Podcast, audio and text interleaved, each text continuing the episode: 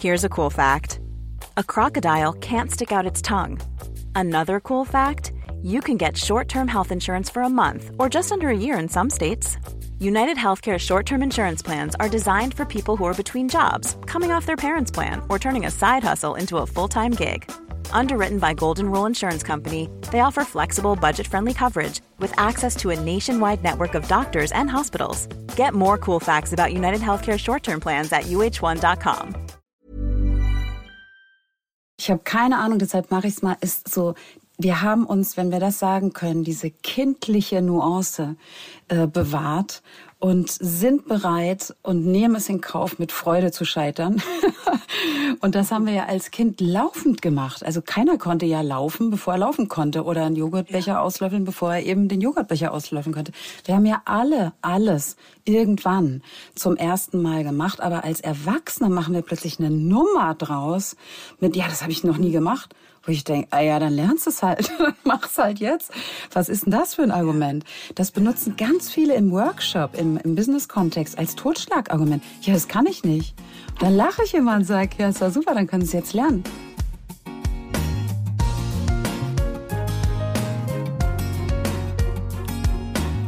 Klagen, lachen, klüger werden. Herzlich willkommen zu meinem Podcast Frauenstimmen. Frauenstimmen, das sind alle 14 Tage sonntags ermutigende Gespräche mit mutigen Frauen über das Loslassen und das Aufbrechen, das Verlieren, das Suchen und das Finden. Ich bin Ildiko von Kürti und meine heutige Gesprächspartnerin ist Karin Kuschig. Sie war Radiomoderatorin. Sie hat Schlagertexte geschrieben. Sie ist Business Coach, Life Coach. Sie berät Manager und Managerinnen auf den höchsten Ebenen und hat jetzt ein Buch geschrieben, in dem sie all das Wissen teilt, das sie über die letzten Jahre des intensiven Lernens und Lehrens erarbeitet hat. 50 Sätze, die das Leben leichter machen. So heißt das Buch. Und genau das tut es auch. Ich spreche mit Karin über das leichtere Leben, über unser Denken, unser Fühlen und unser Tun und über unsere eigene Verantwortung. Denn wir entscheiden, was wir denken und wie wir uns fühlen. Karin und ich sprechen über Sprache und wie wichtig es ist, sie sorgfältig zu benutzen. Wir sprechen über das Eskalationswort aber und über das verbindende Wort und. Wir reden über Wissensriesen und Umsetzungszwerge und über meine ganz persönliche Schwierigkeit beim Umsetzen der Erkenntnisse, die ich für so richtig und für so wichtig halte. Wie wir agieren statt reagieren, wie wir Regisseurinnen werden statt Opfer. Wie wir leichter leben. Das sind unsere Themen. Ach ja, und zwischendurch klingelt es an der Tür und der Dalai Lama und sein Zaubersatz kommen auch noch vor. Ich wünsche euch gute Unterhaltung und haufenweise Erkenntnisse. Jetzt sind wir tatsächlich verbunden und ich versuche mich zu konzentrieren auf meine erste Frage, die nämlich ja. erstmal eine Lobhudelei ist, weil du ein wunderbares Buch geschrieben hast, das für mich allerdings total mühsam war zu lesen, weil Was? ich, ja, schrecklich, eigentlich eine totale Überforderung, weil ich so äh, gewohnt bin, in Büchern meine Lieblingssätze zu unterstreichen. Mhm. Das habe ich dann irgendwann bei dir aufgegeben, weil das ganze Buch praktisch mit Textmarker, äh, ich hätte eigentlich Copy-Paste-Textmarker machen können auf das ganze Buch. Und ehe wir dann jetzt wahrscheinlich ungefähr sechs bis sieben Stunden über den Inhalt deines Buches, der ja total bei mir getextmarkert ist, sprechen, will ich mit einer so ganz schlichten Frage beginnen, die mich tatsächlich interessiert. Wie ist denn eigentlich dieses Buch entstanden und wer bist du? Bist du vielleicht die weiseste Frau der ganzen Welt? Ja, ich denke schon. Ich glaube schon. Ne? Okay, gut. Haben wir das schon mal geklärt? Frage, dann hätten wir das ja gleich am Anfang mal geklärt. Ehrlicherweise habe ich auf meiner, auf meiner Webseite tatsächlich einen kleinen Abschnitt. Da ist ein Foto von mir unten und oben drüber steht Karin Hu. Wie als Horst Köhler gewählt wurde, stand Horst wer. Das fand ich irgendwie witzig, weil man denkt ja schon, die Frau ist doch jetzt auch über 50. Wo war die denn? Wo war die denn? Saß die irgendwo ein oder was hat die denn gemacht? naja, das Buch kam im Endeffekt zu mir, nicht ich zum Buch. Ich wollte gar keins schreiben. Ich wollte überhaupt nie eins schreiben. Ich äh, habe mir das immer grauenvoll vorgestellt, Bücher zu schreiben. Da sitze ich dann alleine mit einem Weinglas und dem Computer und vertraue ihm alles an und meine Knie tun weh, weil ich im Schneidersitz sitze, stundenlang. Und mhm. ich habe mir das so einsam vorgestellt. Mhm. War es aber gar nicht, weil das Buch hat permanent gequatscht. Wir waren quasi im Gespräch. Ja. Und ähm, als Laura Marlina Seiler, die meine Klientin war damals, gesagt hat, ja, wo, wo kommt das denn her? Was ist denn das für ein Zitat? Wo hast du denn das her? Und ich gesagt habe, naja, wie? Aus dem Kopf? Wie? Na, von mir. Dann sagte sie, ja, es geht nicht, du musst ein Buch schreiben. Das, das geht doch nicht. Und ich, nee, jetzt lass mal stecken, das ist alles, nee, nee, nee, ich habe ja noch was vor. Ja. also Klientin musst du einmal kurz beschreiben, du bist jetzt nicht äh, äh, Kunsttherapeutin oder Tankwart, sondern, ja, kann ja alles sein. sondern was, wo war sie? Was für Klienten hast du? Bist ja, auch nicht Strafverteidigerin? Nein, auch keine Mandanten, genau, aber die hatte ich als Klienten. Ich arbeite seit äh, dem Jahr 2000 als äh, Business Coach beziehungsweise als Performance Coach für Business Stage und Live, also Bühne und auch Lebensberatung. Meistens allerdings Business Coaching. Also ich bin durch die Etagen äh, von äh, Europa geturnt, durch die Chefetagen und habe äh, Topmanager gecoacht oder auch mal mal ähm, Promis für ihren Auftritt auf dem roten Teppich oder äh, in einer Talkshow oder so. Oder Moderatoren besser gemacht, äh, wenn die Keynotes halten auf der Bühne oder wie auch immer. Das war so mein Beruf. Das heißt also Führungskräfte-Coaching, die Typen, die wir sonst nur als so eisenharte Superknaller erleben, die kommen zu dir ganz klein und sagen, Frau Kuschig, ich habe ein Problem, ich brauche Ihre Hilfe. Auch Götter haben eine Göttin. genau, irgendwer hat mal gesagt, ich bin Gott. Und dann hat er mich später angerufen und hat gesagt, er möchte ein Coaching. Und dann habe ich gesagt, dir ist schon klar, was das über mich aussagt. Ne? Ich bin jetzt der Coach von Gott. Ähm, ja, Coach die Götter, die, die sich für Götter halten. Ja, oder eben auch nicht. Ne? Und so wenig Ansprache haben in ihrer Welt. Weil, weißt du, nach oben ist es ja dünn. Die Luft wird dünn, von unten wird immer gelobt, von der Seite sind die Ellbogen und oben drüber ist keiner mehr. Da sind Menschen natürlich schon schön, wenn sie mal jemanden quasi ja dafür bezahlen, in dem Fall, äh, dass sie ehrlich ist und echt und authentisch und spiegelt, was in der Wirkung ankommt. Das ist ja total wichtig, weil wir können ja alle nicht ohne Feedback leben. Das geht ja nicht. Dann, binst du, dann hast du eine Nabelschau und äh, verwechselst Ego mit Ich und das wäre ja fatal. Dazu gehört aber natürlich auch die Einsicht, dass man so eine Beratung braucht. Ja, das kommt dann von alleine, wenn es irgendwo nicht klappt. Mhm. Oder von einer Stelle höher, wenn es noch einen CEO oben drüber gibt, der dann sagt, so geht's nicht. Echt jetzt. Äh, mach mal. Oder noch schöner, aber nicht so oft, dass die Menschen intrinsisch motiviert sind und einfach sagen, ich möchte da und da wachsen, ich will als Charakter wachsen, als Persönlichkeit, ich möchte besser sein, ich will mich wohler fühlen, während ich ja. gut bin. Das ist ja das Hauptanliegen. Ich will mich wohlfühlen und souverän. Und bei dieser Charakterwachstumsarbeit sind diese berühmten 50 Sätze, die das Leben leichter machen, so heißt dein Buch, entstanden. Ja, und die anderen 250, die da noch irgendwo Es gibt Nachfolgewerke noch. nee, die dazwischen drin stehen, weil die schönsten Sätze sind ja manchmal gar kein Kapitel, ne? Gar keine Kapitelüberschrift. Ja. So wie zum Beispiel, Sorgen sind genauso sinnvoll, wie dir ein Pflaster aufzukleben, bevor du dich geschnitten hast. Das mhm. hat gar kein Kapitel, das steht irgendwo so, hm, im Halbsatz nebendrin, ne? Ja, ja, genau. Deswegen meine, meine Textmarker-Verschwendung. Nicht Verschwendung, sondern äh, Riesenbedarf an Textmarkern. Ja, ja ich schicke ja. dir welche. Ja, genau, Bitte, da ja. kamen die her. Im, Im Endeffekt hat sich's im Coaching sozusagen ergeben, weil die Menschen immer an derselben Stelle ruhig waren. Ähm, vieles habe ich mhm. ja über Telefon gemacht. Es fliegt ja jetzt auch keiner zwei Stunden mal nach Berlin oder ich zwei Stunden nach Frankfurt. Ähm, ah, okay. Das heißt, wenn wir uns schon getroffen hatten und schon einen Tag miteinander verbracht haben, dann war der Rest meist Telefoncoaching. Und wenn es dann immer bei den Sätzen, bei den selben Sätzen still wird, dann fragst du dich halt schon mal, was, was ist denn da eigentlich? Und dann schreiben die Coaches mit, so nennt man die Klienten, Coaches. Ja. Und ähm, irgendwann dachte ich, naja, schreibst du auch mal mit. scheint ja, scheint ja gut zu sein. Und äh, so kam es dann zu, wer mich aufregt, äh, bestimmt immer noch ich oder wer mich ärgert, bestimmt immer noch ich. Das ist der erste Satz in deinem Buch. Ähm, den empfinde ich schon als fortgeschrittenen Satz. Ich lese mal einmal ähm, vor aus deinem Vorwort. Wenn Sie auch nur fünf der 50 Tipps in Ihren aktiven Wortschatz übernehmen, verändern Sie mit hoher Wahrscheinlichkeit Ihr Leben in der Außenwirkung und auch innerlich.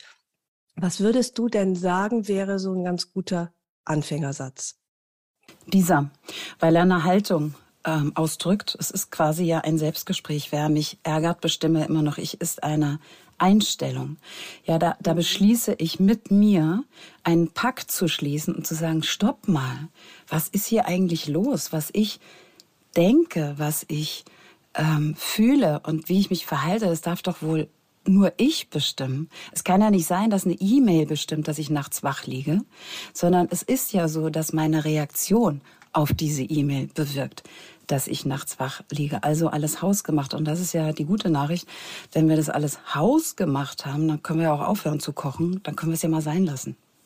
Ist das wirklich so leicht? Also äh, damit sind wir genau an dem Punkt, äh, mit dem ich mich so plage, also ich mich selbst, ähm, weil ich, äh, du nennst es Wissensrie wir sind Wissensriesen und Umsetzung, Umsetzungszwerge, dann bin ich, glaube ich, der kleinste Zwerg von allen, weil ich all diese Sätze äh, so wahnsinnig eingängig finde und ja. gleichzeitig die Umsetzung, an der Umsetzung total scheitere. Also bleiben wir wirklich bei diesem Satz, okay. weil ich den den allerschwierigsten finde. Wer mich ärgert, entscheide ich immer noch selbst. Ähm, ist das, das klingt so nach, auch weißt du, ich mach's jetzt mal anders. Ich ärgere mich jetzt einfach mal nicht. Ja, soll's ja auch. Also mhm. vieles im Buch klingt ja leichtfüßig, es plappert sich ja. so weg, es liest sich auch irgendwie so weg, ne? Mhm. Und hat dennoch Tiefe. Und das war ja auch mein Ziel, dass das beides in einem stattfinden kann, dass es nicht so ein Glückskeksbuch wird, so ein Abreißkalender, ach Mensch, seid doch mal positiv und sowas, sondern dass es ja schon äh, Gehalt hat auch. Und wer mich ärgert, bestimmt immer noch ich, wenn du dir das mal klar machst, dass das ja so ist, dass das ja auch für Nelson Mandela so war, als er in seine zwei Quadratmeter Zelle kam. War der, mhm. war der da zurecht? Nein. Hatte der lebenslänglich? Ja. Wusste der nicht, dass es nur 27 Jahre werden an Tag eins? Ja. Und was hat er gemacht? Er ist rein und hat gesagt, okay, jetzt wo ich hier sein muss, und das war ja so, Zwang, kann ich doch immer noch entscheiden, was will ich denken, was will ich fühlen und wie will ich mich verhalten. Ja, ich kann ja jetzt hier drin einen umbringen. Ich habe eh schon lebenslänglich. Ich kann auch mich umbringen, weil das Leben keinen Sinn mehr macht. Ich kann auch eine Depression kriegen. Ich kann aber auch allen möglichen im Gefängnis äh, Schreiben und Lesen beibringen. Ich kann die Bibliothek leiten. Ich kann was weiß ich machen. Oder in seinem Fall ein Buch schreiben, es rausschmuggeln und während er noch im Gefängnis ist, ähm, veröffentlichen. Also man kann so einiges machen. Und ich nehme extra dieses krasse Beispiel, weil wenn der das kann, dann kann ich auch aufhören, mich hier über das Wetter aufzuregen oder sonst irgendwas oder dass sich jemand vorgedrängelt hat. Und das sind ja diese kleinen Themen, die die Menschen äh, crazy werden lassen. Und dann nicht genug damit, dass wir sie erlebt haben. Dann gehen wir oft noch nach Hause und erzählen es unserem Mann, unserer Freundin, unserer Frau. Mhm. Boah, stell dir vor, was ich eben bei Rewe erlebt habe. Und das macht's ja jetzt auch nicht wesentlich besser, dass man dann das, was doof war, gleich nochmal erlebt. Und deswegen sage ich, geh doch mal dazwischen und dehne den Raum. Vielleicht hilft dir das, Ildiko. Dehne doch mal die Zeit. Geh doch mal, nimm doch mal einen Fuß und tret doch einfach mal dazwischen. Steck, steck den mal in die Tür und dann sag mal so, bevor jetzt irgendwas anderes passiert, komme ich mal dazwischen und sage, Moment mal, Jetzt will ich mal bestimmen, wie will ich darauf reagieren? Wie will ich darauf reagieren? Also eine Zeit, eine, eine ein Keil reintreiben zwischen das auslösende Moment, die Situation und meine Reaktion darauf. Das kannst du ja, ja. machen. Kannst dir was vornehmen, kannst ein Stoppschild aufstellen in deinem mhm. Kopf, innerlich, sagen, okay, immer wenn ich mich doof fühle, bang, sage ich Stopp oder stell das Stoppschild auf. Dann atme ich erstmal aus. Die Leute wollen ja mal einatmen, Blödsinn. Du bist ja gestresst, atme erstmal aus. Dann atmest du vielleicht wieder ein und dann sagst du dir, wer mich ärgert, bestimme noch ich, weil du den Satz kennst. Und dann entscheidest du dich so. Wie will ich jetzt reagieren? Will ich überhaupt reagieren? Oder sage ich, auch wissen Sie was, äh, gute Besserung, geh einfach weiter. Ich finde das so schwierig, dieser berühmte Raum zwischen Reiz und Reaktion, den suche ich jetzt, glaube ich, äh, gefühlt 40 Jahre oder versuche ihn auszudehnen, wie du sagst, zu vergrößern. Ich finde, mein Eindruck oder auch meine Erfahrung ist, dass dieses selbstbestimmte Fühlen eigentlich, ne? selbstbestimmte Fühlen, selbstbestimmtes innerliches Reagieren, wirklich ganz schön viel Stärke und Erfahrung, Wissen und, und Persönlichkeit verlangt, die man aber doch auch erstmal aufbauen muss. Ich sehe es völlig anders. Ich das weiß genau, was du meinst. Ich glaube dir, dass du das glaubst. Ich glaube, das stimmt nicht. Es ist einfach eine Vorstellung von dir, womöglich. Und wie immer, wenn man sich was davor stellt, dann kann man es ja nicht sehen. Dann steht ja was davor.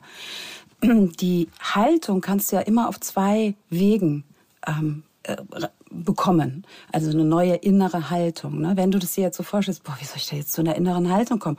Dann sehe ich es genau wie du. Das ist ja super schwer. Das ist ja, das ist ja ein Psychotherapie-Thema sowieso und kein Coaching-Thema.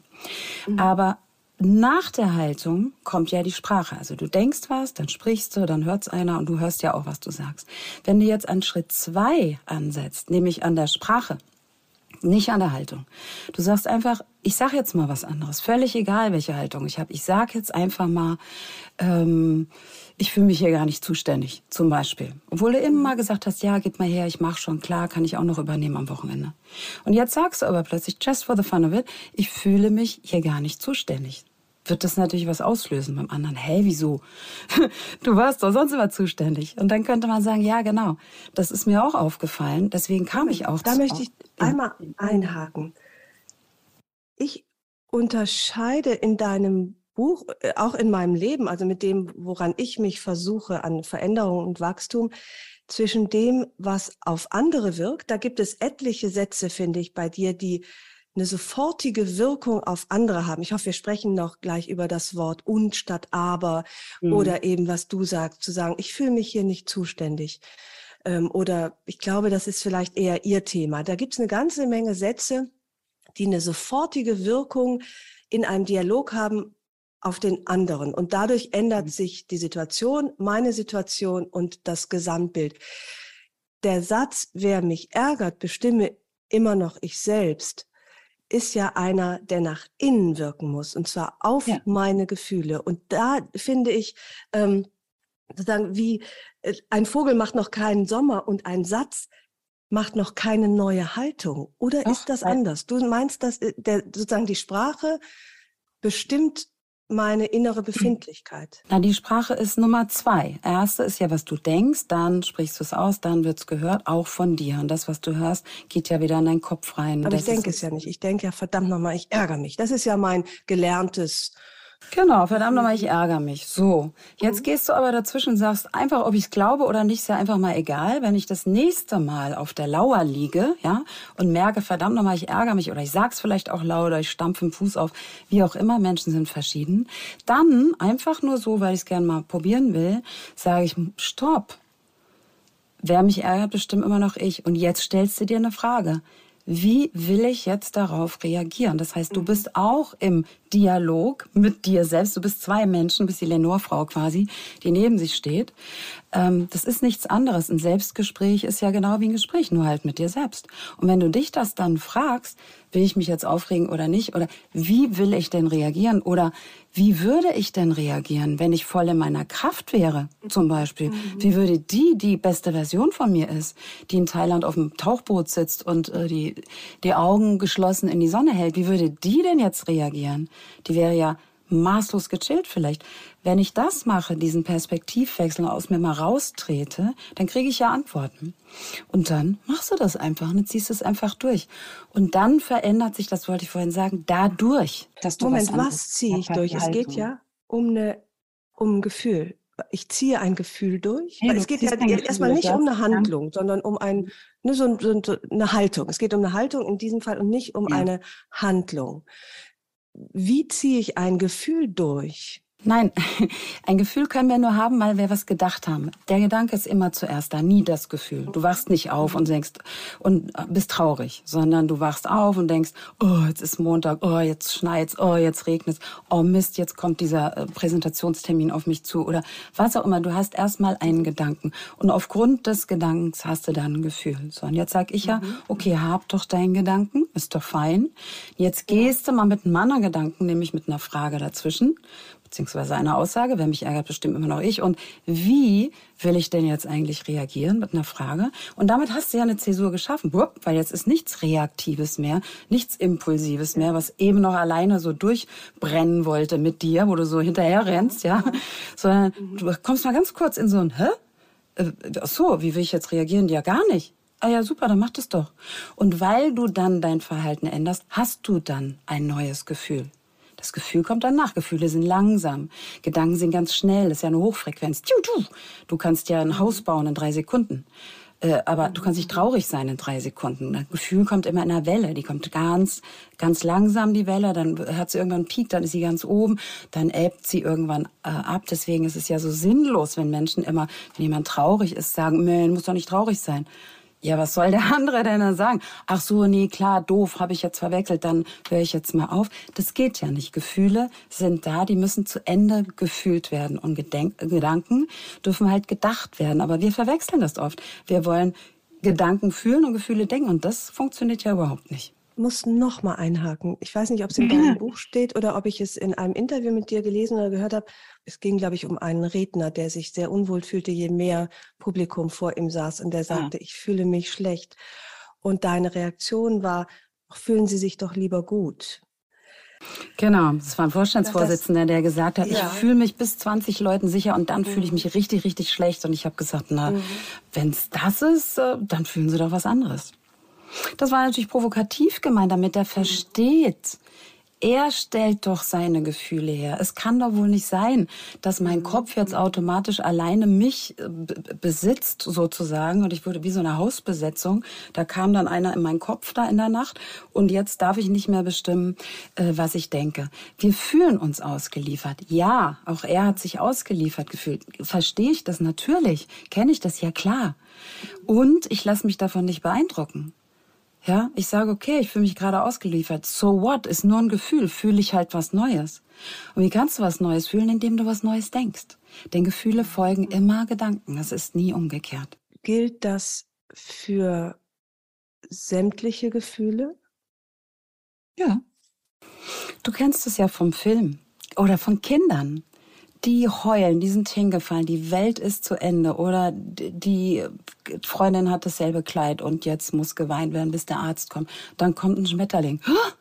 Ah, oh, guck mal, heulen zu Ende. Es kommt ein neuer Gedanke. Oh, das ist, äh, das ist ja interessant. Ah, das ist ja interessant, das ist schön. Wir versuchen Kinder ja auch immer abzulenken, dass wir sagen, oh, guck mal, was ist denn das? Wo? Hast du gesehen, das Engelchen, das hat geblinzelt. Was? Ich äh, entschuldige, dass ich darauf so rumreite, weil mich das wirklich ja. eigentlich mein Leben lang schon interessiert, weil ich finde diesen, den Scheideweg zwischen Vernunft und vielleicht etwas auch nicht ganz ernst nehmen. Deswegen fragte ich, kann man allen Gefühlen damit begegnen, quasi mit dem Satz, dann fühl dich doch lieber gut. Also ich denke, an eine Freundin, die ihr Kind verloren hat. Ich denke an mich in, ein, in einer Paniksituation, wenn ich, äh, ich habe zum Beispiel Flugangst. Und wenn dann jemand sagen würde, du fühl dich doch einfach mal anders, das ist ja deine Entscheidung. Oder brauchst du doch nicht traurig sein, das Leben geht ja weiter. Also weißt du, was ich meine? Wo ist die Grenze zwischen wie du sagst, ja, ich nehme dich ernst und fühl doch trotzdem was anderes. Vielleicht mhm. auch eine Depression. Äh, damit wäre ja, wenn das ich will, das, ich will dich nicht provozieren, ich will es wirklich äh, verstehen. Wenn es so leicht ist, anders zu fühlen, dann gäbe es doch keine schweren Depressionen mehr, keine Mütter mehr, die um ihre sterbenden Kinder trauern. Weißt du, ja, was ich, ich habe das Buch, ich weiß genau, was du meinst, aber ich habe das Buch nicht für psychisch Kranke geschrieben okay. oder für Menschen in kompletten Ausnahmesituationen, okay, sondern für den wichtig, ganz normalen Menschen, ja. der tatsächlich mhm. jetzt durchdreht, weil irgendjemand sich vorgedrängelt hat oder sich okay. ums Toastbrot mhm. kloppt oder sich ausgeliefert fühlt, weil jemand in der ersten Reihe mitschreibt bei seiner mhm. Präsentation oder was auch immer oder gar nicht mehr oder hektische Flecken kriegt, äh, wenn wenn eine Frauen kriegen das öfter, Männer auch natürlich, wenn sie sprechen sollen oder sowas. Ich rede jetzt wirklich von dem davon, das ganz normale Leben zu meistern. Es gibt immer Ausnahmen und ich würde jetzt nicht bei der Ausnahme anfangen wollen, weil ich bin ja keine Psychiaterin. Mhm. Die würden was anderes sagen. Ich bei mir geht's ja um, wie kannst du im Alltag deine beste Version äh, ja. sein und aufhören, dich ausgeliefert zu fühlen, weil es Winter wird oder irgendwas. Mhm, mh, ja. Ja, oder weil der Gut, Bus nicht kommt. Ja, oder? das ist mir wichtig, dass wir das einmal äh, klären, weil ich glaube, ich mit einer falschen Schwere dann auch teilweise an dein Buch rangegangen bin. Also das ist, das ist ein lebenserleichterndes Buch für Leben, die nicht in einer schwerwiegend psychologisch ja. Ausnahmesituation stecken. Das äh, finde genau. ich ganz wichtig, dass wir das jetzt einmal geklärt haben. Genau. Dann kann ich auch äh, äh, mit anderer Leichtigkeit das Gespräch weiterführen. Weißt du, Deswegen hatte ich ja diese provokative Intervention gestartet bei dem CEO, der mhm. gesagt hat, ab 21 Leuten wird es schwierig. Ich meine, das mhm. listen to yourself. Wie kann es denn ab 21 schwierig werden? Das ist doch, ist doch blöd. Das ist doch nur ein Gedanke und der erzeugt ein Gefühl und dann kommt der Körper hinterher und kreiert nasse Hände oder was auch immer. Es ist doch nur ein Gedanke. Denk doch einfach mal an anderen. Also können wir bitte Drama da lassen, wo es hingehört, wenn Kinder sterben, wenn es Krieg ist, wenn irgendwas auf der Kippe steht mhm. oder wenn man durchdreht bei 11.000 Meter Höhe, weil, weil die Flugangst einfach größer ist als die Logik. Jemand, der Flugangst hat, dem würde ich das ja niemals sagen. Dem würde ich sie wegmachen. Ja. Also da gibt es eine ganz einfache Methode, habe ich schon tausendmal gemacht. Bei ähm, gegen Flugangst? Ja. Was soll man da machen? Ganz kurz bitte einmal Eigeninteresse. Es gibt bestimmt äh, viele Zuhörerinnen mit Flugangst oder auch eine Stunde treffen und dann wäre es vorbei. Jedenfalls war es bisher immer so. Die Quote bei Gut. Flugangst liegt bei mir bei 100 Prozent seit. Dann äh, machen wir nachher bitte einen Termin, okay? das schenke ich dir. Das geht ganz schön. Also ich bin erleichtert, dass wir ähm, das geklärt haben. Und ich finde den, diesen Gedanken, äh, du nenntest sich auf den Fahrersitz des Lebens eigentlich setzen und die eigenen mhm. Gedanken und die eigenen Gefühle in die Hand nehmen. Das hat äh, ja auch was wahnsinnig ähm, Erleichterndes. Wie du sagst, man ist nicht ausgeliefert, sondern wir führen Regie. Und ich glaube tatsächlich, dass es vielen nicht ganz klar ist, dass zum Beispiel eben Ärger, das ist ja eins meiner liebsten Gefühle, weil es ja so total unproduktiv ist. Ne? Es, es gibt ja. eigentlich nichts Gutes am Ärger. Es löst kein Problem, es macht Magengeschwüre, aber nie, aber nur mir, nicht dem, über den ich mich ärgere und mhm. führt irgendwie zu nichts. Oder du nennst es, sag mal, wie du Ärger nennst. Ich müsste blättern. Äh, Ärger zieht immer Ärger an, das ist mal Nummer eins. Es hat noch nie was Gutes bewirkt und deswegen heißt es ja auch, ich ärgere mich. Nicht der ärgert mich, sondern meistens sagen, boah, das hat mich geärgert. Ich habe mich geärgert. Ne? Und ähm, ja, klar, viele sagen dann, ja, man muss, wird ja wohl noch mal was sagen dürfen, man wird ja wohl sich mal Luft machen dürfen und so. Ja, wenn es das wirklich ist, ist es ja super. Aber ganz oft ist es ja so, du erlebst was, das findest du ganz schlimm, dann erzählst du es weiter, dann findest du es nochmal schlimm, dann geht deine Freundin nach Hause und erzählt beim Abendbrot ihrem Mann, stell dir mal vor, was der Illiko passiert ist, dann finden die das beide nochmal schlimm. Man kann natürlich auch in die Potenz gehen. Ich würde eher schweigen und sagen, naja gut, ist schlimm genug, dann lass ich es mal lieber. Ja, dieses sich ständige noch damit beschäftigen. Ich genieße das ja auch dann immer noch, den Ärger tatsächlich, wie du sagst, nochmal und nochmal zu erzählen. Äh, Im Zweifelsfall kann ich es dann aber auch noch schriftstellerisch verwerten. Insofern hat es dann tatsächlich einen Sinn. Ja. Ähm, also ich weiß nicht, ob man, ich war neulich, äh, hatte ein wahnsinnig äh, interessantes Sommerseminar in Psychologie belegt und da hat mein, äh, ich gelesen. Äh, ja, hat mein amerikanischer Lehrer Paul Rasmussen, ein wunderbarer Professor aus Chicago, gesagt, er liebt äh, Ärgerpatienten, die hat er am liebsten nach dem Mittagessen, wenn er äh, gerade so ein leichtes Tief hat, weil die voller Energie sind. Und er sagt, mit dieser Energie kann er eine Menge anfangen, indem er sie umleitet. Ja, mit der Energie kannst du eine Stadt beleuchten. Es ist so viel ja, Energie. Ja. Wir dürfen nur wissen, wollen wir jetzt etwas kreieren daraus? Mhm. Wollen wir uns fertig machen? Wollen wir jemand anderen fertig machen? Oder wollen wir daraus etwas erschaffen? Dem Ärger ist es ja völlig egal. Energie ist Energie. Du kannst Energie immer beide Seiten spielen. Du kannst großzügig werden oder geizig. Ist dieselbe Energie. Wie du sie ausgibst, dafür bist du ja verantwortlich. Ne? Äh, du kannst ja, was könnte man denn sagen? Liebe. Du kannst in die Liebe gehen oder kannst dieselbe Energie nehmen, gehst in die Angst. Ja, Liebe und Angst stehen sich auch gegenüber.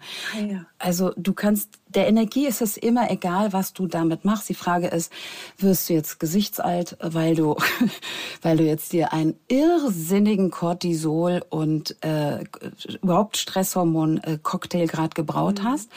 Dann schlage ich vor, essen wir doch lieber gleich äh, Konservierungsstoffe und ein Schweineschnitzel, das, das können wir schneller haben.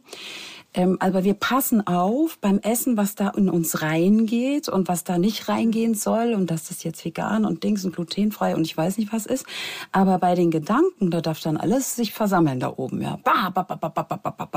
Und Fakt ja. ist ja, wenn du zum Beispiel ins Müssen gehst, gibt's ja ganz viele wundervolle Studien, zum Beispiel an der FU Berlin, ähm, da hat jemand geforscht über diese Modalverben wie müssen, äh, können, sollen und so weiter.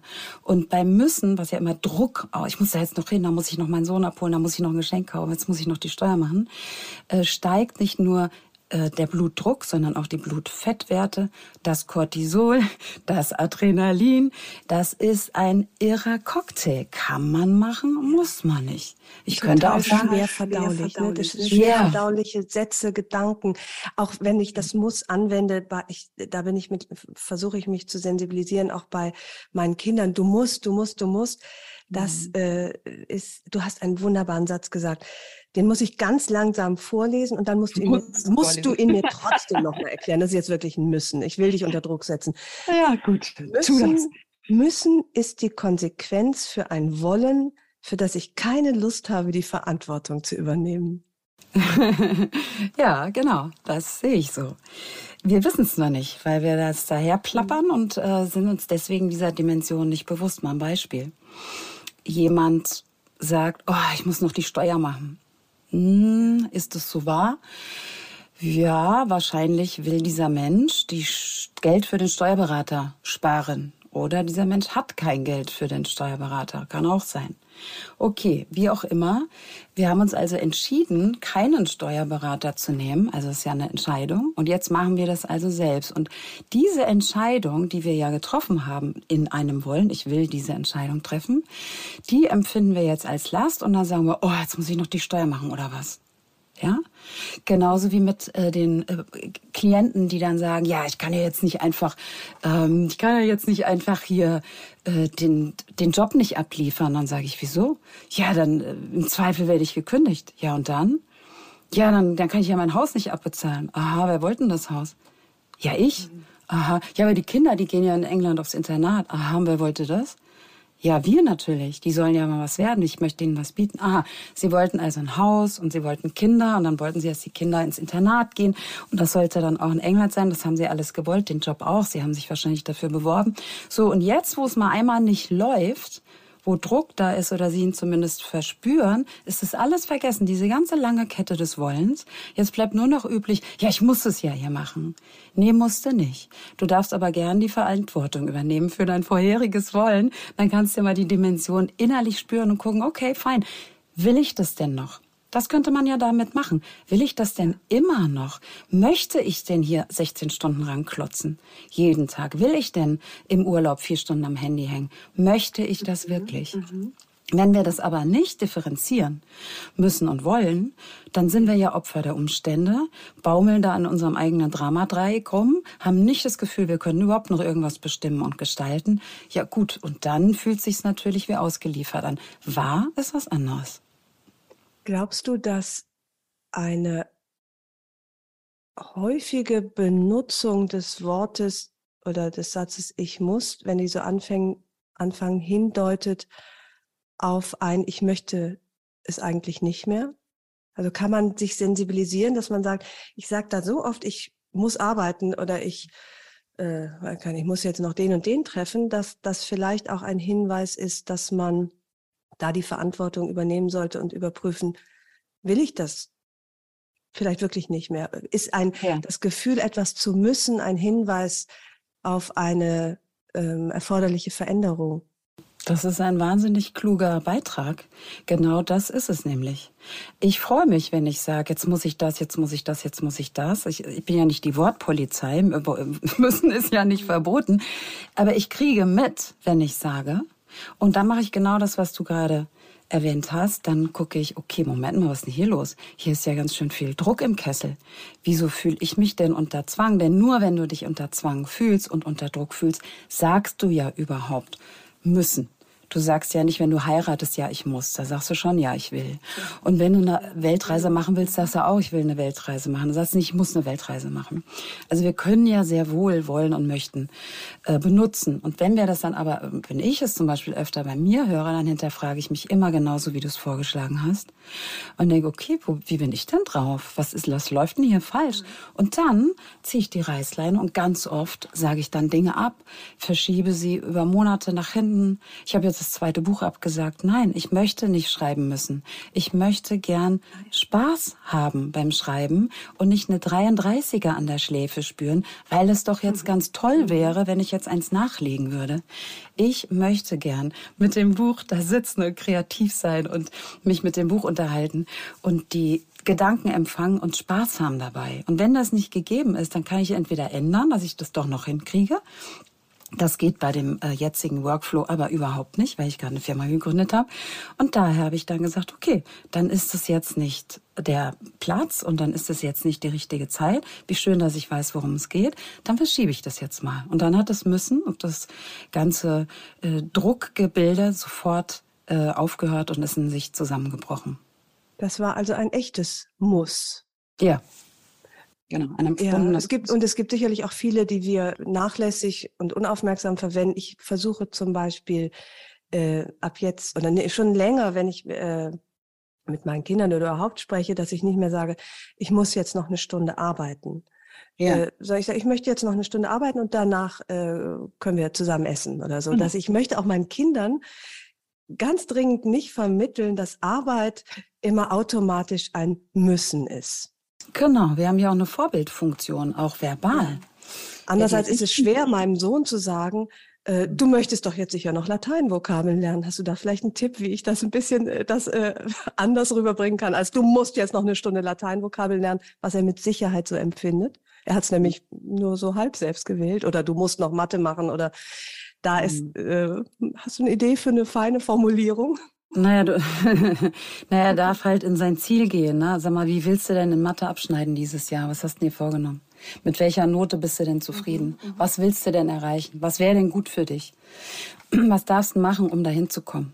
Ja, wenn zehn super, das schaffe ich ist, äh, wo stehst du dann jetzt auf der Skala? Äh, ja, bei fünf, aha, und wo müsstest du stehen, damit du da deine Note auch erreichst? Ja, bei acht, und was kannst du machen, um da hinzukommen? Also da würde ich lieber solche Gespräche führen, ne? Mhm. weil das Wort Nachrichten ist ja, ist ja wirklich wörtlich zu nehmen. Wir richten uns ja danach, was jemand sagt, da kommt's ja her. Deswegen sind die Leute ja auch völlig gestresst, wenn sie irgendwie äh, eine Stunde Brennpunkt gucken, weil sie sich natürlich danach richten und denken, die Welt ist schlecht, es ist, macht alles keinen Sinn mehr, es gibt nur noch Irre.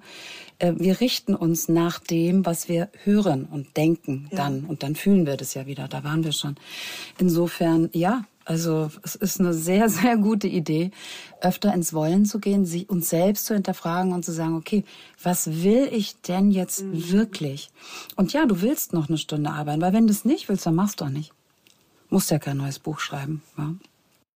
Ich finde, dass äh, in deinem Buch habe ich einige kleine Sätze äh, gefunden, die so viel ausmachen. Ein Beispiel.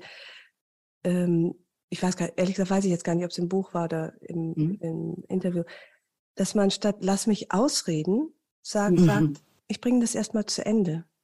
Ja, es war im Buch und bestimmt auch woanders. Das ja. ist eine Ich-Botschaft, ne? Ja, diese Ich-Botschaft, kannst du das nochmal vertiefen und erklären, weil es sind so Kleinigkeiten, die so viel verändern. Ich muss noch einmal kurz, ich darf noch einmal kurz auf mein Psychoseminar, auf meinen israelischen Lehrer Joaf zurückkommen, der sagte, es ist besser, es ist nicht so gut zu sagen, schau mich an, wenn ich mit dir spreche, sondern darf ich deine Augen sehen? das erinnert mich so ein bisschen daran. Bitte erklär noch mal den Kosmos der Ich-Botschaften und der der Doppeldeckerstrategie. Beides finde ich faszinierend und hilfreich. Ja, also Konflikt entsteht immer, wenn wir über den anderen reden. Sie haben sich vorgedrängelt. Sie haben doch genau gesehen, dass ich hier stehe. Zum Beispiel, wenn du in der Schlange stehst und einer meint jetzt plötzlich, äh, er darf überholen. Ne? Und dann stellt sich vielleicht eine Frau vor dich und äh, du denkst, boah, das hat die doch gesehen. Und dann sagst du das. Natürlich, weil das Wort sie ja da drin ist. Sie haben sich vorgedrängelt, fühlt sie sich angegriffen. Ist klar, was wird sie machen? Sich rechtfertigen, vermutlich. Schätze ich, wenn jemand so dreist ist, geht dann, rudert sie wahrscheinlich nicht zurück. Äh, Habe ich gar nicht gesehen. Sie stand ja hier so komisch, kann gar keiner wissen, was sie hier machen. Und dann wird es irgendwie so losgehen und dann ruft irgendwann einer in Berlin auf jeden Fall von hinten, können Sie mal eine zweite Kasse aufmachen? Und dann hast du das Thema, dass ja die ganze Schlange in Bewegung ist. Und wenn ich aber eine Ich-Botschaft bringe, also das Wort sie oder du gar nicht auftaucht in diesem Satz, guck mich mal, guck du mich mal an, ja, ist gar nicht drin oder sie haben sich vorgedrängelt, dann stellst du dich vielleicht einfach vor sie, blickst sie an und sagst, ich möchte gern hier stehen bleiben. Oder ich gehe da mal auf meinen Platz zurück. Weil, so, und jetzt, das kannst du gerne mal ausprobieren. Ich mache das ja immer mal. Die, die Sätze sind ja wirklich, wirklich über Jahr, Jahrzehnte sturmerprobt, die da in dem Buch sind. Das ist ja keine Annahmen und Theorien mhm. mit, dass ich denke, wow, hoffentlich klappt's, sondern es hat ja hunderttausend, hunderte oder tausendmal geklappt. Ja. Das heißt, wenn ich das mache, ist es immer toll zu gucken, weil der, äh, oh, es ist so eine, so eine Wortblockade. Die anderen können nichts sagen, weil sie nicht stattfinden in diesem Satz. Und beim Ausreden lassen ist es genauso äh, unterbrechen Sie mich doch nicht ständig, ne? klassisches Talkshow-Phänomen. Äh, Wenn ich aber die, vielleicht sogar die Hand noch ein bisschen, die Handfläche ein bisschen in die Richtung der anderen schiebe und sage, ich bringe das erstmal zu Ende, auch noch in Präsenz was ja die höchste Verbindlichkeit ist immer an ja. den Zeitformen. Ich bringe das erstmal zu Ende. Naja, was, was soll denn da passieren? Dann bringst du es halt zu Ende. Es funktioniert wahnsinnig gut und deswegen ist Ich-Botschaft immer, immer, immer die super Idee, wenn man eine Situation deeskalieren will. Ja, Konflikt ist danach nicht möglich. Das ist sozusagen ein äh, Pfeil im Köcher der Sätze, der ähm, für Frieden sorgt. Ja, genau, absolut. Genauso wie ich fühle mich hier gar nicht zuständig, zum Beispiel ja auch nur über mich rede. Ich sage ja nicht, du drückst mir hier die Arbeit auf. Hm, ich rede gar nicht über den anderen. Wir reden über uns. Ja. Und das ist natürlich eine einfache Sache. Und die zweite Deeskalationsstrategie hast du angesprochen, Doppeldecker. Das da richten so wir uns an das Gegenüber, ne? Ja, äh, und zwar nicht mit dem, mit dem Wort du bist, ja, sie sind ja aggressiv, Gott sind sie aggressiv, ja. Also ich rede wieder nicht über den anderen, wie der angeblich ist, sondern ich beschreibe meine Wirkung was äh, wirkungsvoller ist. Also zum Beispiel stand ich ähm, bei der Tankstelle und der Mann war hochaggressiv und ich dachte, boah, was ist das denn hier? Irgendwie Wahnsinn, was krieg ich das hier alles ab? Was hat er denn da laufen für ein Thema von irgendeiner anderen Frau, die vor mir dran war? Und dann habe ich gesagt, Sie wirken ganz schön aggressiv. Sind Sie aggressiv? Also ich gehe in die Wirkung. Ne? Sie wirken äh, so nervös. Sind Sie nervös, könnte ich dem Klienten sagen. Ja, Oder, das ist keine Anklage, sondern eine Vermutung. Erst. Genau, das ist aber eine Beschreibung. Eine ja, Wahrnehmung. Mhm. Genau, so nehme ich deine Wirkung wahr. Stimmt das? dann, das gibt dem anderen natürlich die Möglichkeit, zurückzurudern. Ne? Dann geht's ganz schnell nach hinten. Was? In dem Fall war es so, nee, was? Äh, nee, ja nicht. Ich meine ja nur wegen der Frau mit dem Luftdruck. Ich bin ja auch nur Mensch und zwei Hände und so.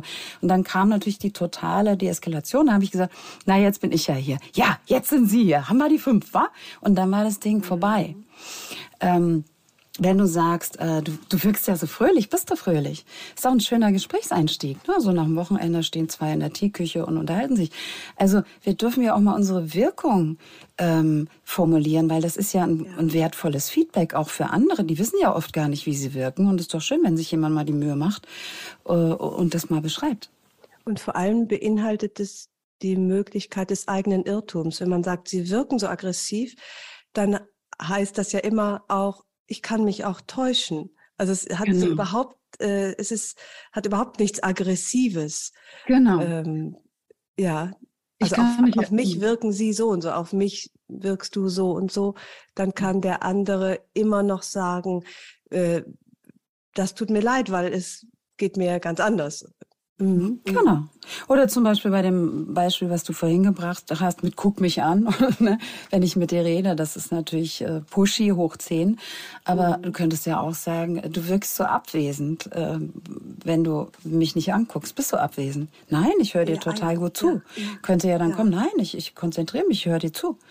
Und dann könnten wir nachliefern, wenn wir das nun überhaupt nicht äh, abkönnen, könnte ja sein, mit kannst du mir einen Gefallen tun, mich angucken, weil ich fühle mich hier verloren. Ich fühle mich hier verloren, nicht du lässt mich hier im Wald allein. Ne? Das ist ja, das ist ja ein Riesenunterschied, ob ich jemandem die Verantwortung rüberschiebe für mein Gefühl oder ob ich die Verantwortung übernehme für mein Gefühl, wo es ja natürlich hingehört, klar. Das ist super. Das ist diese Deeskalation durch Sprache und genauso gibt es ja Eskalation durch Sprache und äh, mhm. da wollte ich so gerne jetzt auf das Wort ähm, aber kommen. das, das ist ja eine, ein Eskalationswort. Davon gibt es eine ganze Menge. Müssen haben wir angesprochen. Immer ist, glaube ich, auch so ein Wort, mhm. was man oft nachlässig und aggressiv benutzt bitte lass uns über aber und und sprechen und den Einsatz dieser beiden Worte. Das fand ich so wichtig und eingängig. Und es ist so letztlich so leicht zu ähm, für sich selbst nutzbar zu machen, wenn man seine die eigene Sprache überprüft und kurz innehält, bevor man schon wieder aber sagt. Ich bin eine so mhm. große Aber-Benutzerin und immerhin fällt es mir mittlerweile auf. Und jetzt würde ich gerne von dir nochmal erklärt haben, warum es so wichtig ist, dass man seinen Aberhaushalt ein bisschen kontrolliert. kontrolliert. Aber macht immer den Teil des Satzes kaputt, der vor dem Aber steht. Ne? Ja, Sie haben sich hier ja ganz toll äh, im Team eingelebt, aber wenn Sie beim Kunden sind, das gefällt mir überhaupt nicht, das geht, das geht so nicht, das können Sie nicht bringen. Dieser Mensch geht nicht raus und erzählt seinen Kolleginnen, ähm, Du, der hat gesagt, ich habe mich super im Team eingelebt. Das hat er schon längst vergessen. Ne, was bleibt, ist das nach dem Aber. Und lässt immer beide Satzteile stehen. Und ist eine Brücke. Und lässt links und rechts Raum. Ja, sie haben sich äh, sehr gut im Team eingelebt, fällt mir gut. Und beim Kunden dürfen sie echt noch äh, äh bisschen vom Gas gehen. Da sind sie, äh, da dürfen sie ein bisschen mehr ähm, na, Fingerspitzengefühl zeigen. Ah ja, okay. Mhm. So, jetzt kann ich es nicht persönlich nehmen. Jetzt kann ich sagen, ach so, so ist es und so ist es auch. Und ganz oft benutzen wir ja aber, um, ähm, um etwas auszuschließen, wie zum Beispiel, ja, ich verstehe dich absolut, aber, aber das, das gefällt mir nicht. Darauf wird ja immer, das ist ja das Codewort in die, äh, ins Drama, wird ja immer ein Weil kommen. Ja, aber, aber, aber, ich habe doch gerade gesagt, ja, weil du doch gesagt hast, ja, weil du doch vorhin, ja, aber du musst doch auch verstehen. Dann kommen müssen wieder rein. Ja, du machst immer. Dann sind wir bei müssen, aber, weil, immer und so weiter, also im Drama.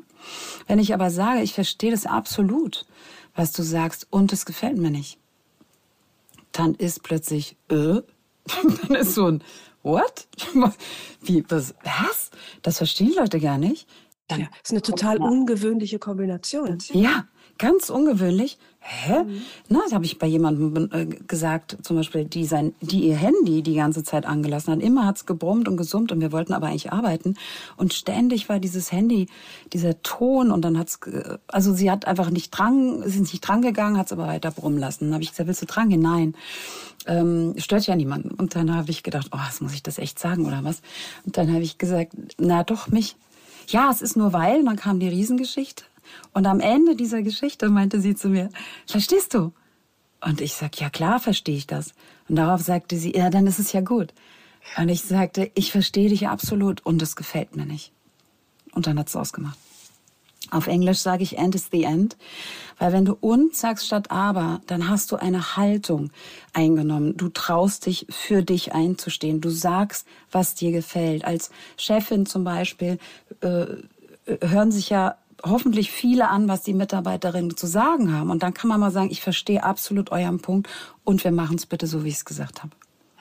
Weil du darfst ja eine Entscheidung treffen. Das ist ja keine Gruppendynamik und Basisabstimmung. Irgendwann trifft halt der, dem die Firma gehört oder die Abteilung, leitet eine Entscheidung. Und dann kann man sagen, ich verstehe es absolut, vielen Dank für das Input und wir machen es bitte so, ja. wie ich es gesagt ja. habe. Genau, es ist, äh, aber ist eine Einladung zum äh, sich zur Eskalation, zum Konflikt ja. und ist das Ende. Das passt gut zu einem anderen Satz, den ich auch in seiner, den ich auch so ungewöhnlich finde hm. und der so schlicht ist. Wie gesagt. ja.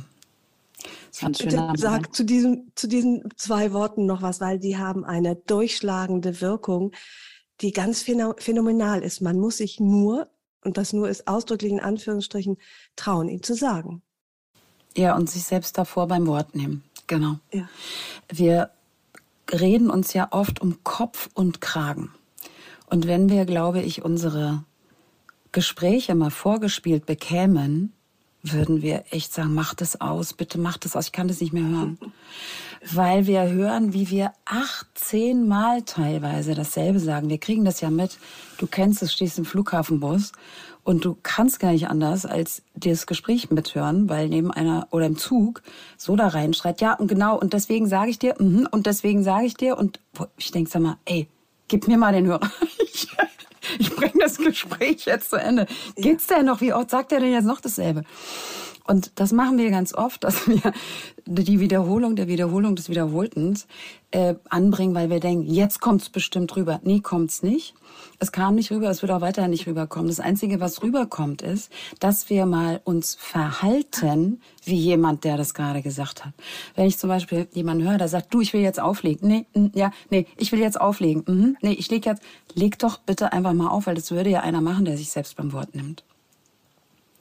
Und wenn wir das eben nicht machen, dann ist ja völlig klar, wie wir wirken. Nämlich wie jemand, der nicht Walk the Talk macht, der sich nicht beim Wort nimmt, den ich auch nicht beim Wort nehmen muss und äh, dessen Wort oder deren Wort nicht so viel wert ist. Und das ist ja irgendwie schade. Und dieses Kapitel, auf das du anspielst, das heißt tatsächlich, wie gesagt, kürzeste Überschrift im, im ganzen Buch. Oh, gute Besserung ist auch noch kurz. Ja, und Entschuldigung. Ähm, das stimmt. Mag ich ja. auch sehr. Mhm. Ja, Entschuldigung ist noch kürzer, das stimmt, ja.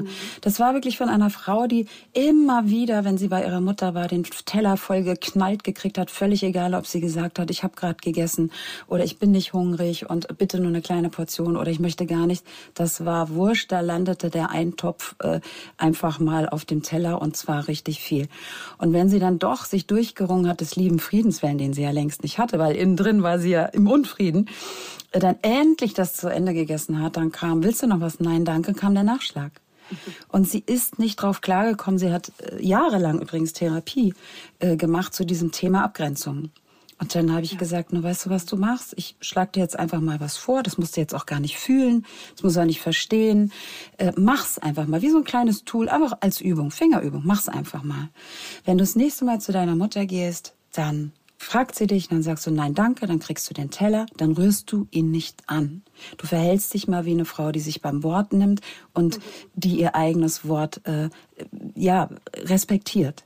Und dann, wenn dann irgendwann kommt, du isst ja gar nichts, dann schiebst du den Teller vielleicht sogar noch ein Stück weg und sagst, na, wie gesagt, und wenn du das mit diesem verblüfften Tonfall sagst, nein, habe ich gesagt, habe ich gesagt, weißt du, so bitchy, das bringt ja nun auch nichts, aber wenn du, naja, wie gesagt, also, hä? So, hä? Dann ist Schicht. Und so war es bei ihr. Sie hat nie wieder den Teller voll bekommen. Man muss das dann auch aushalten, die Stille nach dem, wie gesagt, ja. oder das, die Überraschung des anderen und weil ich bin immerhin jetzt so weit, dass ich sage, gerne im Partnerschaftskonflikt, dass ich sage, ich dann irgendwie so erzähl, erzähl und mecker, mecker und dann sage ich, wie gesagt, um dann aber noch mal kurz doch zusammenzufassen, was ich eigentlich sagen wollte. Also, also genau. sehr im Lernprozess, aber ich habe das, wie gesagt, immerhin schon mal im Mittelteil meiner Rede. Jetzt muss es in der Nutshell und dann kommt die Zusammenfassung. ich finde, weil genau. du eben von Selbstabgrenzung sprachst, ich möchte ein paar Sätze äh, aus deinem Buch lesen, die, finde ich, total viel mit Selbstabgrenzung und Selbstbewusstsein zu, zu tun haben, aber nicht auf den ersten Blick. Mhm. Ich habe mich geirrt. Ich weiß es nicht. Entschuldigung. Und ich glaube, irgendwo gibt es den Satz, den finde ich gerade nicht, Sie haben recht. Mm. Das mhm. klingt ja erstmal, finde ich, ähm, so nach sich klein machen. Und das Gegenteil ist der Fall. Ich finde, ein Entschuldigung ist ein unheimlich großes Wort oder ich habe mich geirrt. Kannst du dazu noch äh, was sagen, wie man sich selbst abgrenzt und nicht größer macht? Äh, es geht ja nicht um Größe im Vergleich, aber sich praktisch aufrichtet durch ein Ich habe mich geirrt. Mm.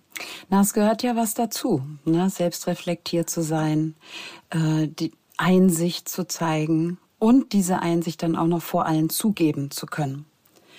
Ja, und wenn ich sage, long story short, ich habe mich geirrt, ich lag richtig daneben diesmal. Das habe ich völlig falsch eingeschätzt. Da darf ich jetzt mal direkt die Konferenz verlassen, zum Beispiel im Business-Kontext. Da rufe ich jetzt sofort in Hongkong an.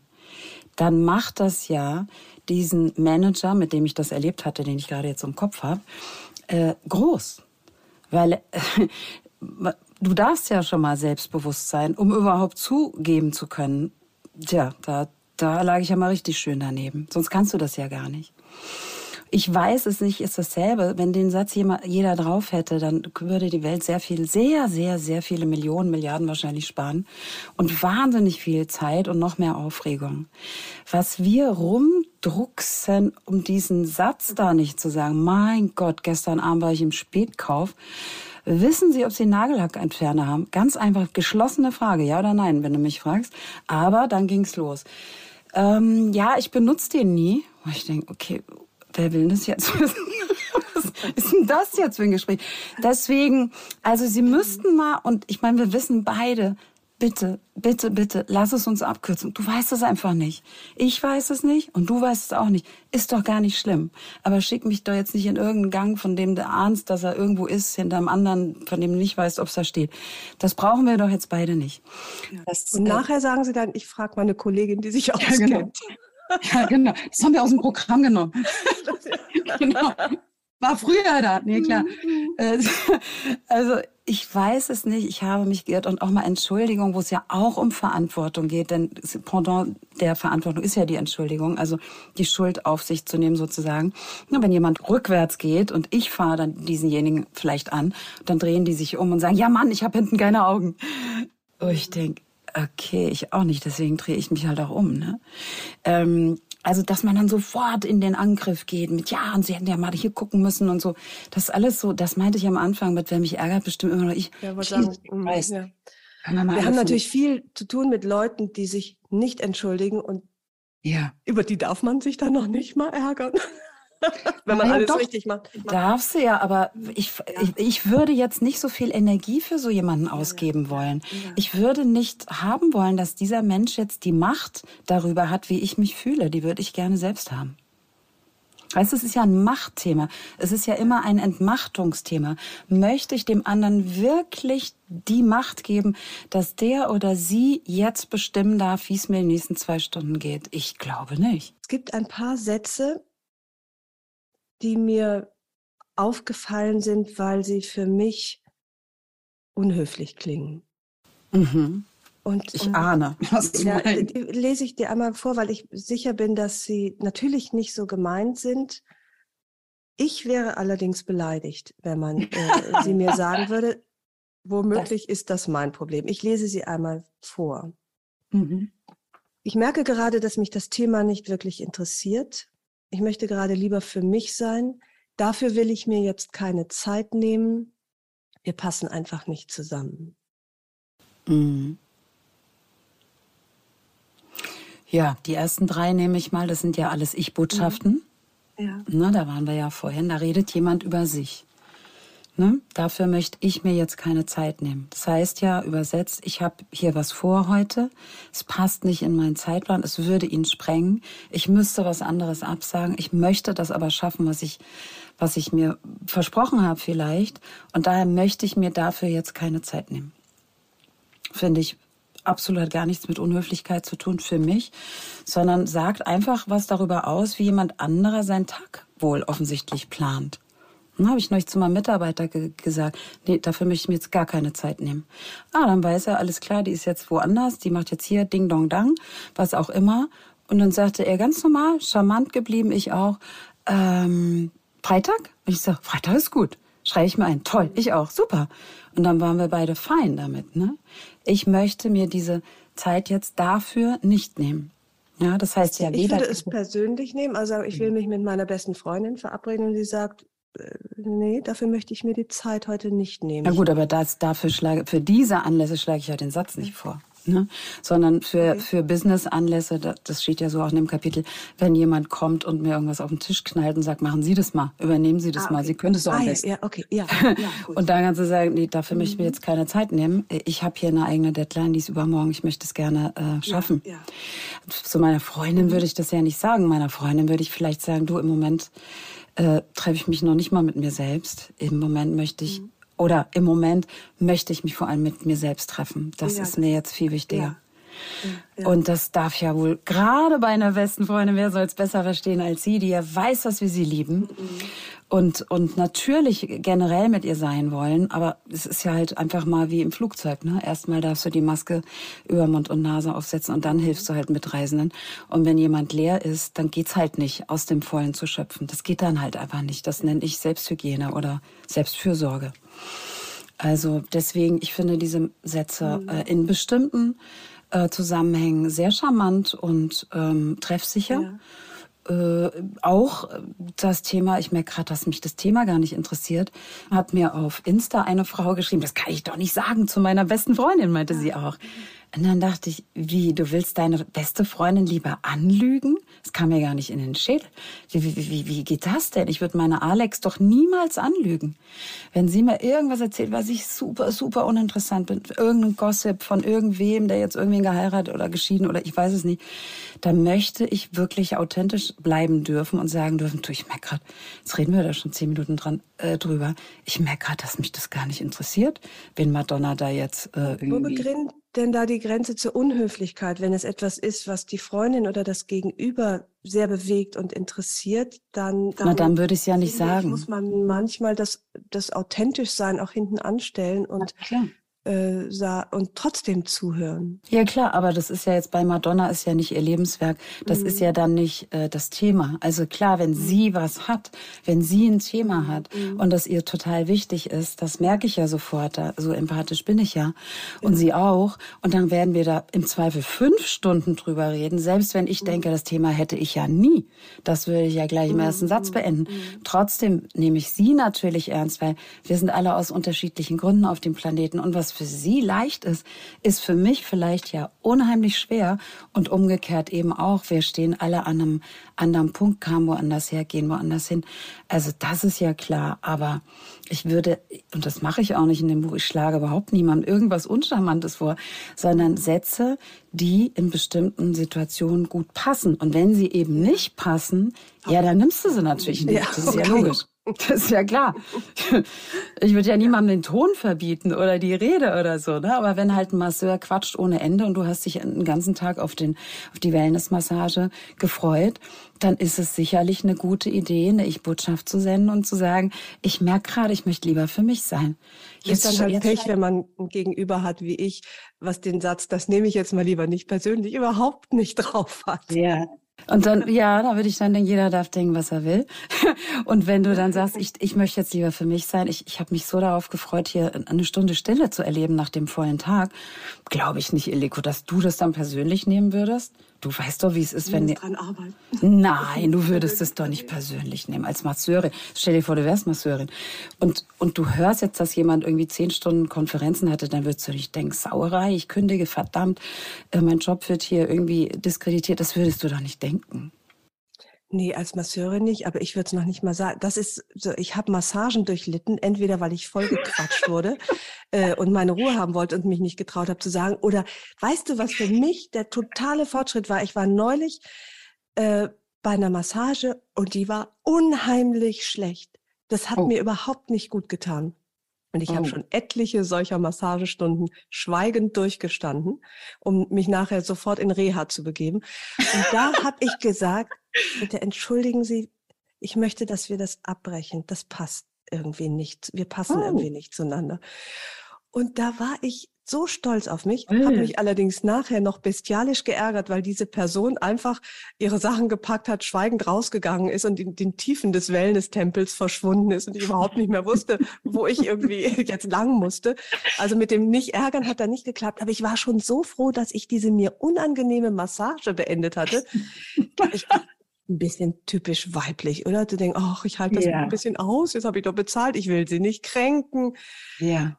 Also das ist aber auch jetzt ganz große Kunst. Das weiß ich gar nicht, ob ich das gekonnt hätte, oder ob ich ja, ich weiß es nicht. Also puh, da hast du aber jetzt mal gleich die Königsklasse erwischt. Also das Findest ist du? ja wirklich. Ja. Aber nach 35 Jahren durchlittener schlechter Massagestunden ja. auch. Es war nur ein Tropfen, das Fass war Ja, endlich also, ist das Fass übergelaufen. Genau. Also das ist, das ist eine Kunst, weil da, da kannst du ja nur mit einer Ich-Botschaft, du hast fast schon, ja, wir passen nicht zusammen, fast schon ja erwähnt, also oder es passt nicht oder sowas, dann im Passiv dann auch noch, ne? Ich ähm, hätte wohl möglich gesagt, oh, ich merke gerade, ich kann mich gar nicht entspannen. Hatte ich mir zwar vorgenommen, aber funktioniert gar nicht äh, jetzt bei mir. Ich, ich gehe dann lieber aufs Zimmer.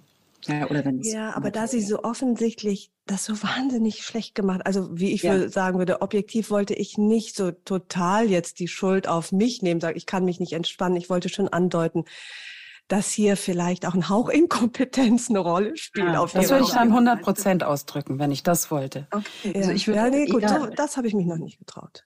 Also ich würde deeskalieren, würde einfach das auf mich nehmen und sagen, ja, dass ich merke gerade, mhm. ich kann mich, stimmt ja auch, ist ja nicht gelogen, ja, ich kann mich nicht ja. entspannen. Ich dachte, ich kann hier loslassen, geht gerade überhaupt nicht. Deswegen beende ich das jetzt mal lieber, vielen Dank. Mhm. Oder sorry, Sie tun mir, dann würde ich es aber sagen, Sie tun mir nicht gut. Wir scheinen überhaupt nicht zusammenzupassen. Das macht mich alles nervös. Es ist mir zu ja. weich oder zu seicht oder zu doll oder zu irgendwas. Auf jeden Fall zu mit Versalien, Fettdruck und Kursiv geschrieben. Und daher äh, lassen wir es einfach mal. Äh, ich freue mich auf die nächste schlechte Massage. Das werde ich alles anwenden, was heute gelernt habe. Ich möchte einen Satz nochmal sagen, vorlesen, den ich irre finde. Der ist so schwierig und ehrlich und ich kann, kann nicht so richtig damit umgehen. Der heißt, ich würde mich gern mehr für dich freuen. Hm. Ja, schön. Das sind die zwei Frauen, die beim Filmpreis, die beiden Schauspielerinnen, auf der Treppe gesessen haben, nachts ohne High Heels, weil die Füße schon schmerzten. Und dann hatte die eine eben die Lola gewonnen und die andere eben nicht. Und dann ja, hat die eine zur anderen gesagt, ich würde mich gern mehr für dich freuen. Und das finde ich so groß, zu sagen, boah, die hat jetzt in deinem Fall, weiß ich nicht, Pulitzerpreis gewonnen und ich eben nicht. Oder so. Oder ich wäre dran gewesen. Ja, das, das, das, was, welche Fehler hat denn da die Jury gemacht? Und da nicht das auf die Jury zu schieben oder Mensch, verdammt nochmal, ich wäre dran gewesen, sondern ich wäre gern jemand, das sagt ja dieser Satz, der sich lieber ganz doll für dich freuen können wollte und es nicht aber und es gelingt mir gerade nicht. Also das ist ja ein Liebesbekenntnis irgendwie auch zu, an sich selbst, ehrlich gesagt. Weil es ja Beinhaltet ist aber nicht auch eine, letztlich hat man dann ein Gegenüber, das sich nicht freuen kann für mich und das ist ja auch ein gar nicht so angenehm, wenn man eine Freundin hat, die sagt, ich kann mich nicht für dich freuen. Gehört das nicht zu einer guten Beziehung dazu? Wenn sie es doch nicht kann wenn sie es halt nicht kann. Wir können ja nicht alle immer dasselbe können. Das geht ja nicht. Es ist, manche können nie, was du kannst. Viele, die meisten werden nie können, was du kannst. Sie Darf lernen das von einer guten Freundin erwarten, dass sie sich für mich freut, auch wenn sie. Das hat ja gar nichts. Nee, du bist bei dir. Es hat ja gar nichts mit dir zu tun. Der Satz sagt ja überhaupt nichts über ja, das dich. Fällt mir schwer. Ja, der sagt gar nichts über dich. Du bist gar nicht drin. Sie redet über ihre äh, Disability. Also sie redet über ihr Nichtkönnen, über ihr Manko, über ihr ihr, ähm, ja, über ihre fehlende äh, Größe im Endeffekt. Sie sagt eigentlich, Iliko, ich bin leider klein gerade. Ich wäre so gerne groß. Ich schaffe es nicht. Ich krieg's nicht hin. Für dich wäre ich gerne groß. Ich schaffe es nicht. Und warum sollte, solltest du da böse sein? Sie, sie offenbart sich, sie macht sich nackt. Sie sagt, hier, so sehe ich aus.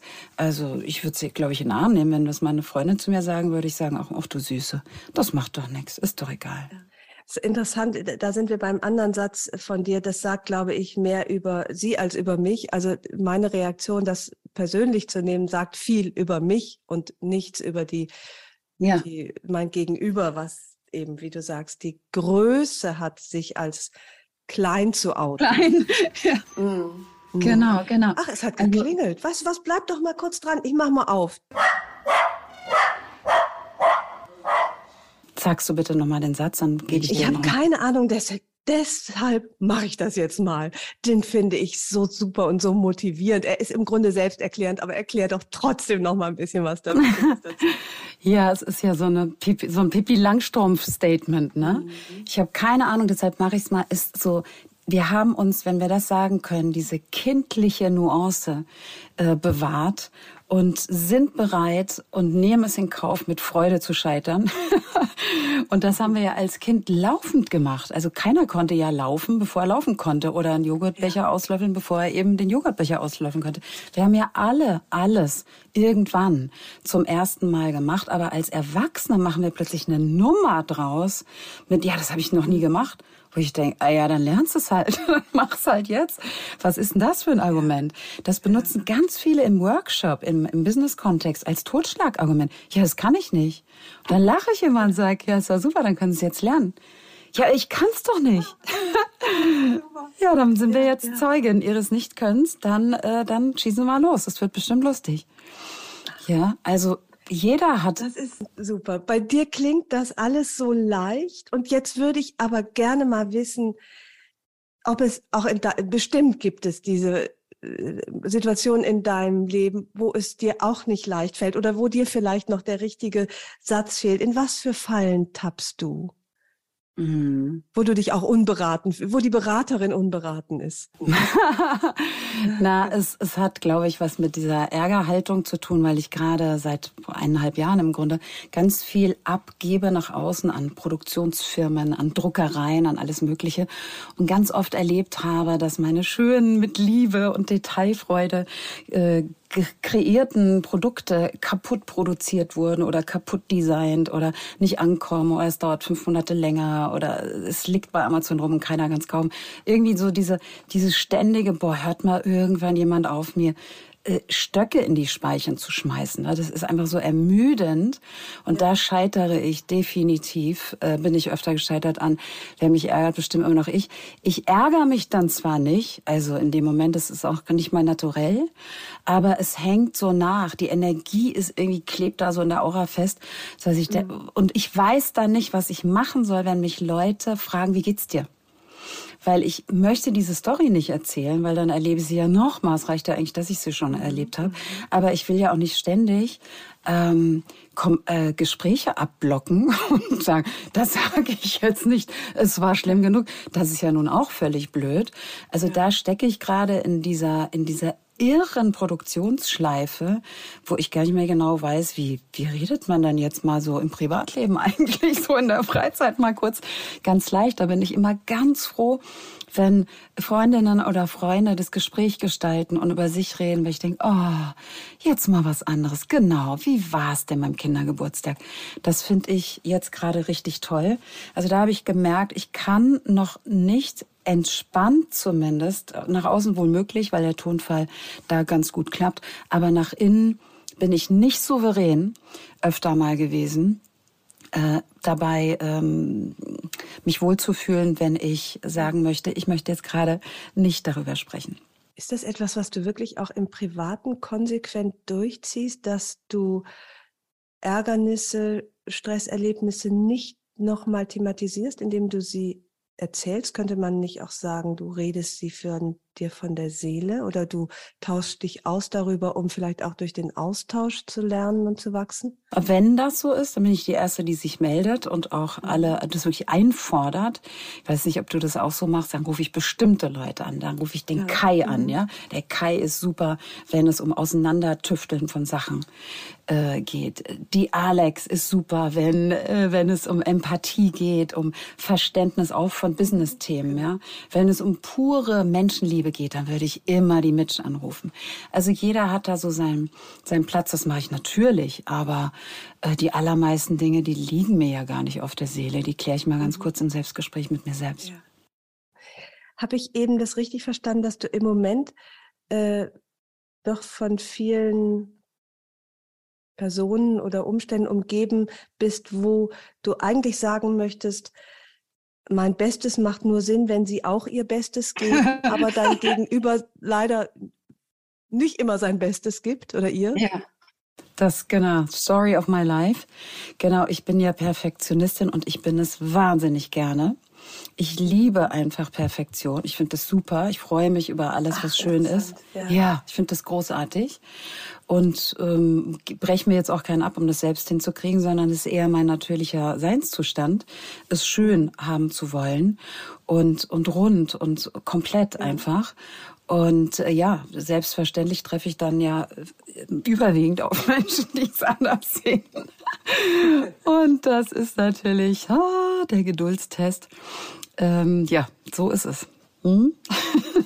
Ich finde jetzt äh, nach deinem Bekenntnis zum, zur Liebe zur Perfektion, fände ich es wunderschön, wenn du zum Abschluss meine mhm. Lieblingsgeschichte erzählst aus äh, deinem Buch Die vom Dalai Lama.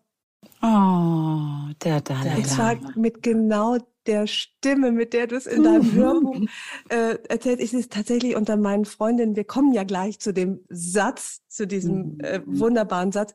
Äh, einige Freundinnen äh, begrüße ich mittlerweile mit diesem Satz, weil wir uns immer kringelig lachen und er so entlastet ist. Bitte erzähl die Dalai Lama-Geschichte. Ja, es war in Frankfurt, der Stadt, in der ich ja geboren wurde, in der Commerzbank Arena die recht voll war. Der Dalai Lama saß auf einem weinroten Thron mit viel Gold und Pomp und einer weinroten Schirmmütze. Und ähm, es war der Moment gekommen, wo wir Fragen stellen durften. Die wurden aus so einer Trommel gezogen, random. Und dann äh, konnte er antworten. Und es kam eine sehr verkopfte deutsche Schachtelsatzfrage dran, die ich ehrlich gesagt kaum verstanden habe. Und dann wird das natürlich auf Englisch und dann in Tibetisch übersetzt. Okay, ist vielleicht auch noch mal was auf der Stecke geblieben, weiß ich jetzt nicht. Auf jeden Fall saß er da und hat gelächelt und hat sich so hin und her gewiegt, als hätte er ein Baby im Arm trinkt von der Tasse, guckt in den Himmel und sagt, I don't know. und das ganze Waldstadion, also die Commerzbank Arena, what? Hat erstmal für eine Schocksekunde den Atem angehalten und dann hat sich alles entladen und alle haben gelacht und die Coolies haben wieder das weiße Blatt Papier verlassen, weil es nichts aufzuschreiben gab. Und dann wiederholte er es einfach nochmal, weil es so schön war. I don't know. Und hat sich schepp gelacht darüber. Und eine wundervolle Followerin hat von ihren Freundinnen, äh, die das offenbar ähnlich empfinden wie deine, äh, das in einem Rahmen geschenkt bekommen zu ihrem Geburtstag und mir das erzählt und ein Foto geschickt. Und dann fand ich das so klasse, dass sie es jetzt auch mir geschenkt hat. Und das ist das einzige bisher Bild, was an einer Wand drüben in dem neuen Loft hängt, wo drauf steht, I don't know und unten drunter The Dalai Lama. Also das äh, Bild hänge ich mir jetzt in meine Seele hinein und ich höre deinen Ton, I don't know, ich sehe den Dalai Lama und das ist für mich ein so entlastendes und ermutigendes und fröhliches Bild. Und dafür möchte ich dir ganz besonders danken, wie auch für dieses Gespräch, was mich so, ach ja, wirklich inspiriert und und ah, irgendwie doch mit mit mehr ähm, Zuversicht ins Leben hinausschickt. Und äh, dafür möchte ich dir danken und hoffe, dass das all den Hörerinnen ganz genauso geht. Dankeschön, liebe Ildiko. Vielen Dank, dass du dir die Zeit genommen hast und so klug immer wieder nachgefragt hast. Habe ich in der Form auch noch nicht erlebt. Du, und was ich von dir gelernt habe, dieses Kompliment, das nehme ich jetzt einfach mal an, ohne es zu relativieren. Danke dir sehr.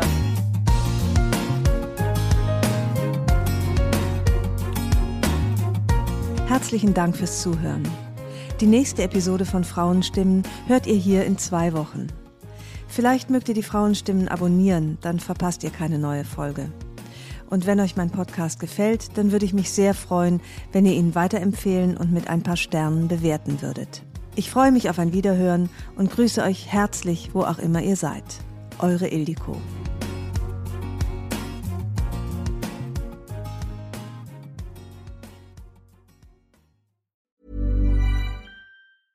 Planning for your next trip? Elevate your travel style with Quince. Quince has all the jet setting essentials you'll want for your next getaway, like European linen, premium luggage options, buttery soft Italian leather bags, and so much more. And is all priced at 50 to 80% less than similar brands. Plus, Quince only works with factories that use safe and ethical manufacturing practices. Pack your bags with high-quality essentials you'll be wearing for vacations to come with Quince. Go to quince.com/pack for free shipping and 365-day returns.